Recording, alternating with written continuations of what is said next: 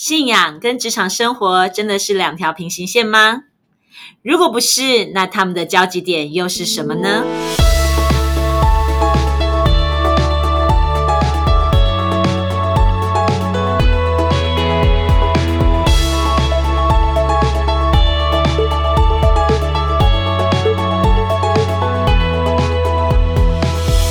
欢迎大家再一次来到不一样的思路。嗨，大家好，我是 Teresa，在我身边这一位是安东尼。嗨，大家好，我是安东尼。安东尼，今天我们要来聊聊什么主题呢？哦，我跟你说，我最近看了一部连续剧，还蛮好看的。所以今天我们要聊连续剧啊，这个诶这个话题我有兴趣 啊。不过你是看什么？哦，我看《赘婿》赘婿大陆剧啦。哦，嗯那它为什么好看？嗯，可是哈，我们要先跟听众朋友说，你确定你要听下去吗？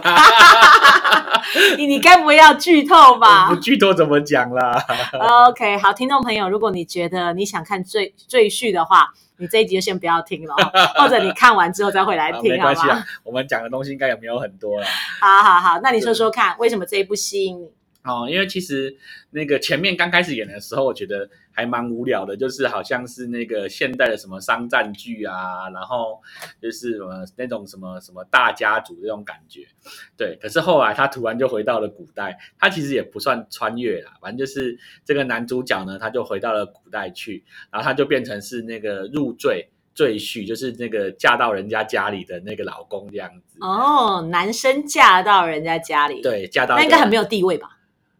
对，理论上她应该是蛮没有地位的啦，她就是就是嫁到人家家里去嘛。然后女主角呢，当初就是因为她呃她在家里她是开那个染布坊，对，然后她非常有才华，但是古代就是女儿是嫁出去的嘛，所以不能继承家业啊。嗯，那所以这个女儿就想说，那我就招赘一个老公进来，反正我就只是要有一个老公，对，然后让我嗯可以、可以守住这个名分，可以守住家业。啊，这个老公其实就是只要不吵不闹就好了。工具人，对，工具人，彻彻底底的工具人。对，然后这个赘婿呢，其实就是他前面因为那个有事情受伤，所以他昏迷嘛，所以他那个原本那个人昏迷，所以他才跑到他的身体里面去，然后就很有趣。他其实根本不知道女主角是谁，对。然后女主角的想法就是，这个人也是工具人，所以她也没有想去见他。那就是女主角在忙着那个新店开张，因为她说要双喜临门嘛，新店开张，然后又娶老公嘛，好娶老公。啊，对，然后呢，这个这个男主角呢，他就是呃睡醒了之后就是昏迷，昏迷好几天，醒了之后呢，然后大家就跟他讲，哦，你就是我们家遭罪的那个赘婿啊，然后明天就要结婚啦、对，然后要试那个那个叫吉服，就是礼服啦，嗯哼，对，然后他自己试试试，然后就看到对面的房间呢，就是好像是有个穿新娘服啊、长头发啊、长发飘逸的女生啊，这样走进去，他就很好奇要去看他老婆长怎样啊。对，然后他就走走走走过去，然后结果那个那个新娘一转头，他就 吓一跳，因为那个新娘呢看起来应该可以当他妈妈或阿妈了。天哪，那这个新郎应该吓死了吧？哦，这个新郎吓死了，就立刻就想要想办法要逃跑啊，然后所以大家就整个院子到处要抓他，到处要找他，然后他想说，拜托，难怪要遭罪，这个这个新娘也太老了吧，都可以当我妈了，甚至可以当我阿嬷了，对。那她真正好笑的地方就是这个，你知道为什么吗？为什么？因为啊，新娘她在忙着要开新店嘛，所以她在店里面忙，然后她的管家就跟她讲：“哎，小姐，你应该要回去试新娘服吧？”然后那个小姐就说：“我现在在忙开店，哪有空啊？不然我的奶妈她长得跟我差不多，身材差不多，然后她从小就是养养我大到大嘛，所以她很清楚我的喜好，不然叫奶妈去试好了。”所以奶妈去试新娘服，结果这个赘婿看到之后，以为她就是新娘，所以他就满街到处跑去躲起来。所以误会可大了。对啊，误会超大的。然后啊，其实这还有另外一个好笑的点，他就讲的也蛮有道理的，就是这整个呃入赘到人家家里的男生是不是很没地位？对呀、对，然后结果他们去上了一个叫南德学院，之前只有妇德嘛，对不对？就是什么三从四德啊，啊，对，然后结果因为他是入赘的赘婿，所以他去是他去上那个南德学院，结果啊，他遇到了那个院长，对，院长是谁知道吗？是谁？院长是驸马爷，那个公主的老公。对。然后其实我们听驸马爷，驸马爷叫的很习惯啊，也知道他是个地位崇高的人嘛。结果这男主角说什么，你知道吗？哎呀，我遇到了全国最大的赘婿呀！啊，也一样哎。对啊，虽然他是驸马爷，可是他也是被招赘到皇家里面去嘛。对，没错。嗯哼，那这一部戏，你觉得为什么它很值得在今天我们拿来讨论呢？因为你要叫我去看赘婿吗？才不是，因为从这两个点就可以发现一件很有趣的事情哦。什么事？第一个是这个男主角没有搞清楚新娘是谁，他就是看到个黑影就开枪，就是看到了那个奶妈去试衣服，他也不问身边的人，他也不去问问那个人。他什么都不了解，就是瞄到一眼之后就认定穿新娘服的就一定是新娘，然后他就认定自己那个一定是嫁错人了，他就急着逃跑。可是后来没有想到，那个新娘啊，真正的小姐超美的啊，其实是他喜欢的天菜，没错，他超喜欢的。然后呢，在剧中的人每个人听到赘婿，听到你入赘，就开始有一种哎呀，你怎么会？就是男生怎么变成是嫁到人家家里去，就会有那种先入为主看不起人家。嗯，结果呢，那个朝廷上鼎鼎有名的驸马爷被他一讲说，哎呀，原来是全国最大的赘婿。你看，那同样“赘婿”这两个字，怎么放在驸马爷身上，好像就怪怪的嘞。但是这是事实啊。对啊，可是没有人会看不起他。嗯嗯嗯嗯，对，真的不会。对啊，所以这个东西就觉得很有趣。其实从这两个点，好像看事情，他如果没有全盘了解，我们就下个定论，好像不是这么的公道的感觉。对啊，其实你这样讲的话，我们的眼光真的就是很容易，就是我看到什么，我就认定是什么。对。其实这就我想到，我之前呢有个客户，他有一个有趣的案例是什么？他们就是呢，董事长说，在我开高级干部会议，哎，就是高级干部就高干嘛哈，嗯，高级干部会议的时候呢，不可以有任何人的电话响起，不可以有铃声。这个我记得这个故事。嗯，也不可以有闹钟。对呀，对，只要呢这个有闹钟响起，或者是有电话铃声响起。那不论你是什么位阶，立刻遣散。嗯，对。那大家就会觉得干嘛这么严格啊？嗯哼，对啊，只不过是电话响这么一点小事，这不看看我在公司里面做了多少汗马功劳，怎么就电话响就把我给遣散了嘞？是觉得有点不近人情，没错。对，可是董事长就讲啊。哎，我们是跨国企业，每天几十亿的现金流来流去，连电话这种小事你都管不好，你要我怎么相信你会管好公司啊？嗯，他看的角度其实也蛮重要的。对，所以事实上，我们如果只是觉得这个董事长不近人情，可是却没有全盘去了解他在注意的是什么，他说的是。我这个要求这么简单，就请你们进来开会的时候把电话关机，就这一个动作你都做不到。那我们在生产这么多精密的科技的东西，要求什么零点零几毫米都不能有误差，那你连每次开会不可以有响铃这件事情都做不好，我要怎么相信你会很认真对待我们公司对于很多东西品质的要求？那个有很多地方，包含说你要进无尘室。那一定要穿防护衣，一定要去经过冲洗，一定要经过各种的的手续，你人才可以进去。那你会不会为了便宜行事，想说我就是进去视察个三十秒，然后你就跳过中间的某一道程序，为了节省时间？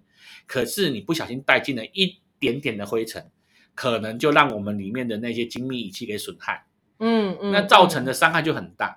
所以那个董事长在讲的是，我用一个小小的东西，就是手机不可以响铃，手机要关机这件事情，让大家去训练重视公司的这些规定，因为这些规定呢，并不是故意要刁难你，而是它有它存在的必要性。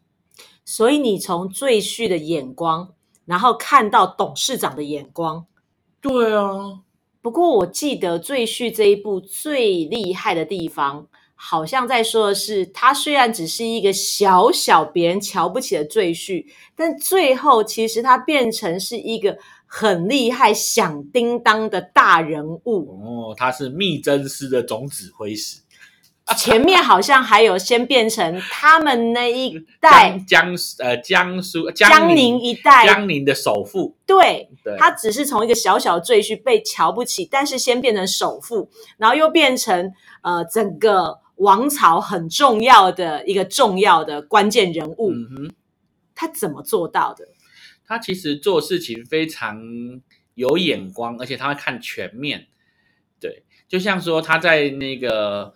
呃，跟另外一个，因为他们做布庄嘛，他跟另外他们江宁地区有两有什么江北跟江南，他们是江南的大布庄，江北有个布庄比他们要大好几倍，然后他们两个两家在竞争，对，然后呢，这个赘婿他在竞争的时候，他懂得他去呃铺排啊，做很多的运用，就很好笑，就是他在布庄生意上，他好像吃了败仗。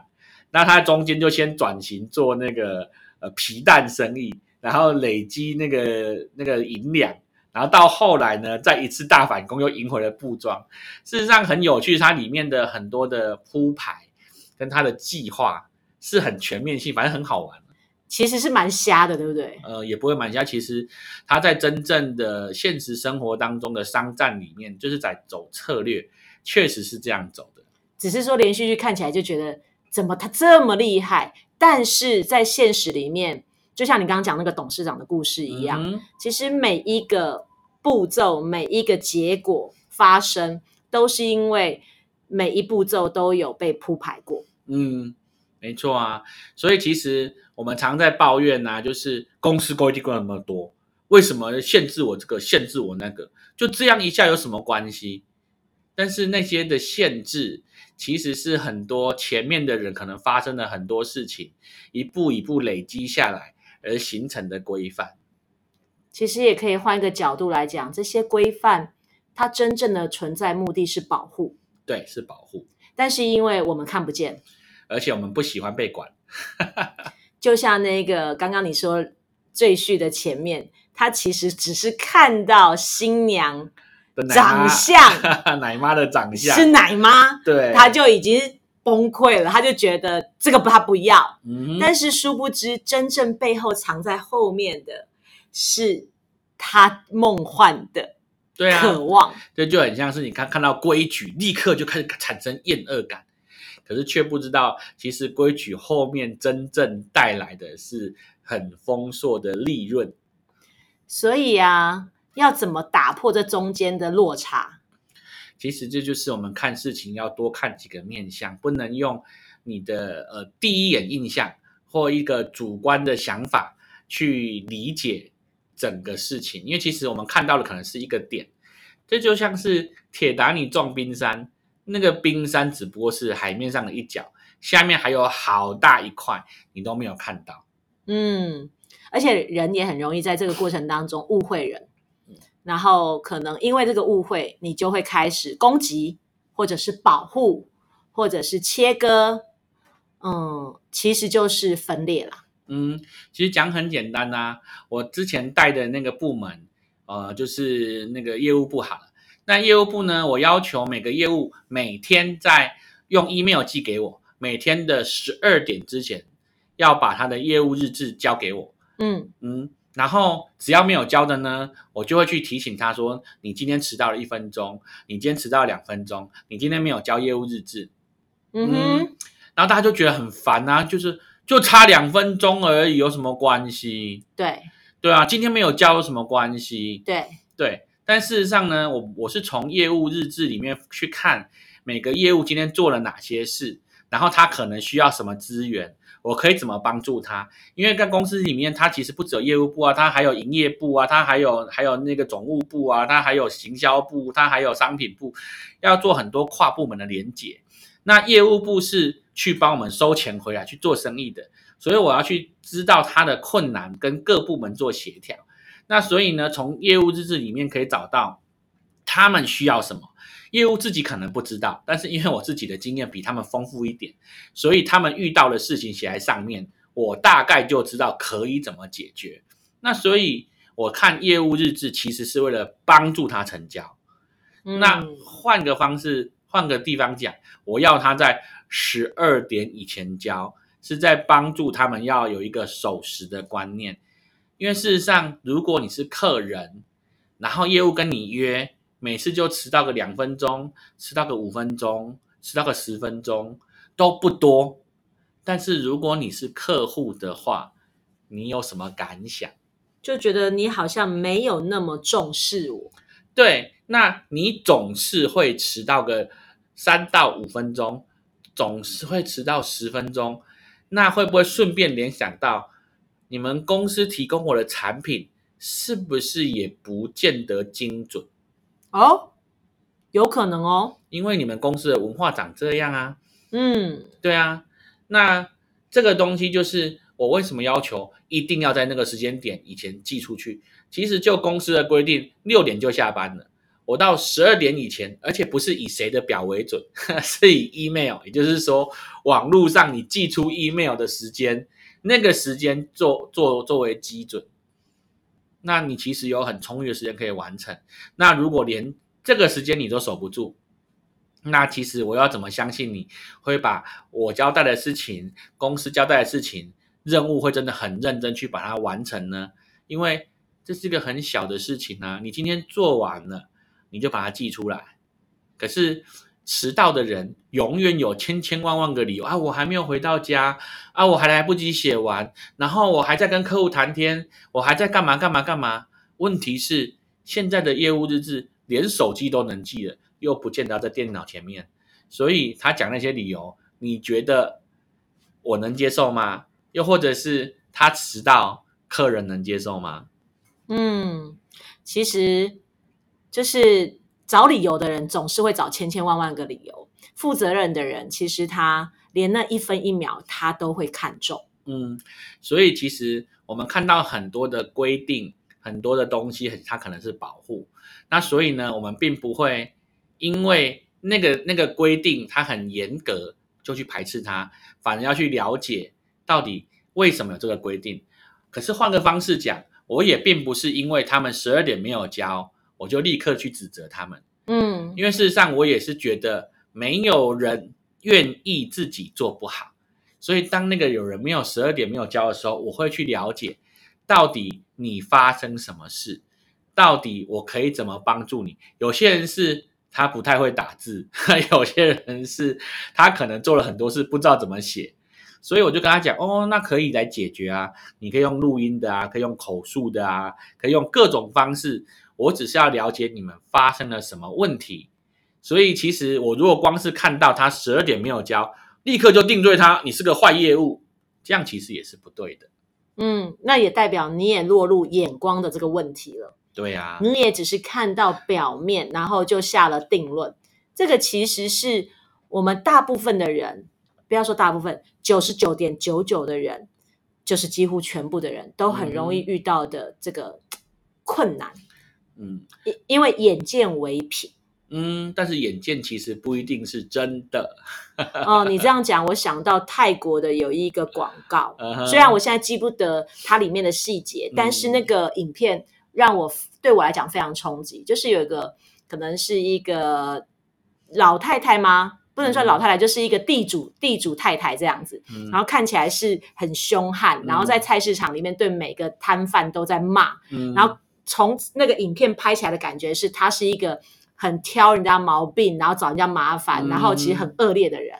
嗯，可是整个拍完之后，角度一转，嗯，从后半段，从另外角度，其实他的每一句恶言相向背后，其实都是保护，嗯，还有包括可能是其实是他要给出支持，嗯，这一个广告我记得，他那个是他拍的是说有一个人呢，有一个有一个记者，他去采访的时候，他可能哎应该是说一有一个路人，他看见这个老太太呢，他就是就是那个包租婆，他就对着一个他摊贩很凶的骂，说你这个猪肉啊，你都不用称称啊，然后你这样子骗人呐，然后就一直骂他，然后经过下个摊贩的时候是卖鱼的，他就开始骂他，你怎么把地板弄那么脏啊，然后弄得整整地都湿哒哒的，然后就开始骂他，然后又骂，然后。摊贩他就这样一摊一摊一直骂下去，然后后来因为这个影片传到网络上去啊，然后就引起很多人要抵制这个包租婆，就大家都不要去那边买东西，就是那种所谓的正义感都起来，我们所有人都抵制，不要让他们，不要让他他他那个可以继续做生意，我们不要让那个包租婆可以这么凶悍的去伤害人。然后后来呢，又有一大群记记者就冲到了那个摊贩那边去采访，说你们怎么可以忍受那个这么这么恶劣的那个？的那个那个包租婆这样子伤害你们，对，我们一起来抵制他。结果每个摊贩都讲说没有啊，他他叫我，他凶我说为什么不不去买秤？是因为我每次这样称给人家，有时候称多，有时候称少，称少了顾客不高兴，称多了我自己赔钱。他希望我可以做一个公道的商人，所以他一直骂我说要去买秤，可是我一直不去，因为我觉得我不知道秤。好用嘛？所以我就是一直处于我自己的行为模式里面。后来我听他的劝之后，我的生意真的变好啦。然后另外一家鱼贩说：“没有啊，房东太太是为我好啊，因为我卖那个鱼留下来的那个水会害前面的人滑倒。之前有小朋友滑倒之后，我就赔了很多钱，所以他就一直骂我说：你要把那个那个地板要弄干净啊，你不要让人家经过就有鱼腥味，不要让人家滑倒。所以事实上他是在帮助我啊。”嗯。所以你看哦，真的从不同的角度去看，结果完全不一样。对，但是你看哦，一个路人拍下了房东太太骂摊贩，引起了大家的正义感，结果抵制了一个好人。啊，这种感觉我好像也蛮有吸戚戚焉的。你不觉得人活着其实最不容易的就是这个？你怎么做都是错。所以其实很重要，就是我们在前几集有讲嘛。我们好像都很喜欢，我跟你说，不要跟别人说。其实很多时候，我们看到了一个现象，然后我们就会开始去传，或听到了一句话，我们就相信了，就开始批评某个人。可是事实上，你批评的是真相吗？嗯，可能就像赘婿，他第一眼看到的根本不是真的，但是他却认为是真的，其实是一模一样的。但是我觉得这非常可怕，我们的眼光真的。很容易误导我们去错方向，有可能其实那是对我们极大的保护跟极大的恩典，那是真的是我们最渴望的，但是我们却只看到表面，然后我们就开始抵挡、防御，甚至逃跑，还有切断关系，所以以至于我不快乐，对方也受伤，这是非常可怕的代价，哎，对吗？没错啊，所以事实上，如果我们都用这样子一个点。来看事情，然后就开始批评论断。那如果改天我自己变成被批评论断的主角呢？而且百分之九十九甚至是百分之百是冤枉我的，因为大家可能只看到了一个奇怪的点，就像是那个房东太太一样，她就是在帮助这些摊贩，而且这些摊贩讲不听，所以她生气。生气的原因是为了保护他，而且摊贩跟他之间也知道他是为了保护我。可是旁人没事拍了个影片之后，引起所有人抵制，抵制了之后，房房房东太太没生意，摊贩也没生意，一起变成受害者。嗯，这其实是蛮可悲的一件事。嗯，但是其实也是很真实的一件事，因为这件事它不是只是一个广告，它是在每一个公司，应该说每一家公司，每一个团体。只要有人的地方，其实就很容易有这样的事情发生。嗯哼，所以啊，当我们听到了某件事情，看到了某件事，要开始批评论断之前，我们可能要先停一停，去想一想，到底这个是事实吗？嗯，所以就像你刚刚前面讲这个赘婿啊，他之所以可以变成这么厉害，因为在每个步骤里面，他都。很用心的去铺排跟理解，不是只是停在我看见表面是什么。其实我们也是啊，我们也需要学习这样子的一个态度。很多时候，那个脾气呀，或者是我们要当正义魔人，都是因为我们自己里面有些东西被勾上来了。我们觉得他怎么可以这样对他？他怎么可以这样？他怎么可以这样？可是当我们把手指向他怎么可以这样的时候，很有趣哦。一只手指头指出去，其实有另外四只啊，三只好了，另外一只看起来撇中间哈，另外三只其实是指自己。其实很多时候，我们不能接受的别人做的事，是我们自己里面其实就是这样的人，而我们不能接受别人做出来，这是非常可怕的。这也是为什么在我们信仰里面一直在说，不要骄傲，要谦卑，不要去挑别人眼中的刺，其实要看看自己的良木，其实都是一样的。因为当骄傲一出现的时候，关系就没了，而且很有可能你以为对的事，其实才是最大错的事，因为你正在让别人付代价，你也正在让自己付代价，就像那个广告一样。嗯哼，那些正义魔人带出来的结果，其实并不是真正的正义，反而是真正的伤害。啊，好沉重的一集。明明前面开口开场的时候，我们聊的是赘婿这么开心，怎么后面突然让我的心情有一点点小悲伤呢？不会啊，你就立刻再出现那个画面，一个小朋友，他大概是国小二年级，他常讲一句话：真相永远只有一个。你不要告诉我是柯南，就是柯南，但是柯南他有很认真去破案哦。哎呀，好吧。鼓励大家，我们一起学习柯南，但是不用像柯南一样，只要在哪里出现，哪里就有人命案。我们要像柯南一样，要勇于真的去明白、追求那个真相。那个真相不是去挖人家疮疤，真相是我们愿意保持一个更开放的态度、更开放的眼光，去看见。可能我们过去没有看见的，因为有可能真正的答案就在那里。还有最重要的是，当我们愿意用这样的眼光去看，我们就不会掉到那个批评论断里面，就不会去当正义魔人。正义，但是不会伤害人，这是我们都要学习的。也祝福大家都能够在新的季节、新的开始，学习如何成为一个真正帮助人而不是伤害人这样子的一个。聪明的智慧人，我们下次再见喽，拜拜，拜拜。